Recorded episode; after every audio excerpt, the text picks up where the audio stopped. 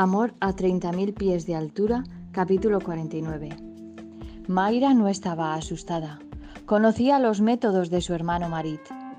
Sabía que era muy probable que no pasara de esa noche. Eso sí, haría todo lo posible para salvar la vida de aquellas dos jovencitas que nada tenían que ver con su lejano reino. No sabían ni dónde estaba Minja. No tenían ninguna pretensión al trono solo eran la moneda de cambio para soportar a Zafar.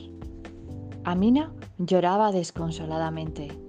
El recuerdo de su madre dentro de una bañera con agua roja se había sentado en su cerebro y no dejaba de pedirle ayuda.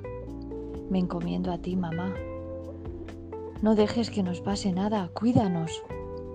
Rachel no tenía capacidad de reacción, estaba totalmente bloqueada. Tenía eso sí un incómodo castañeo en los dientes y eso que no tenía frío.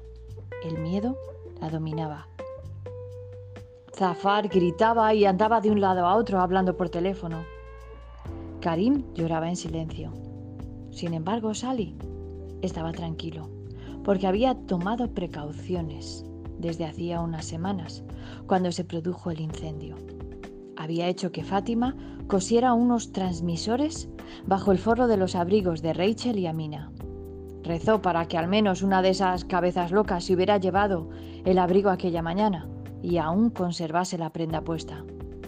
Contaba con esa esperanza porque ya le habían comentado las chicas que el edificio provisional de la editorial no tenía calefacción.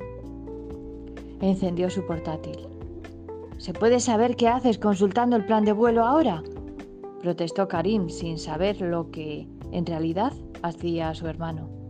Entonces le vio respirar aliviado. Las tengo.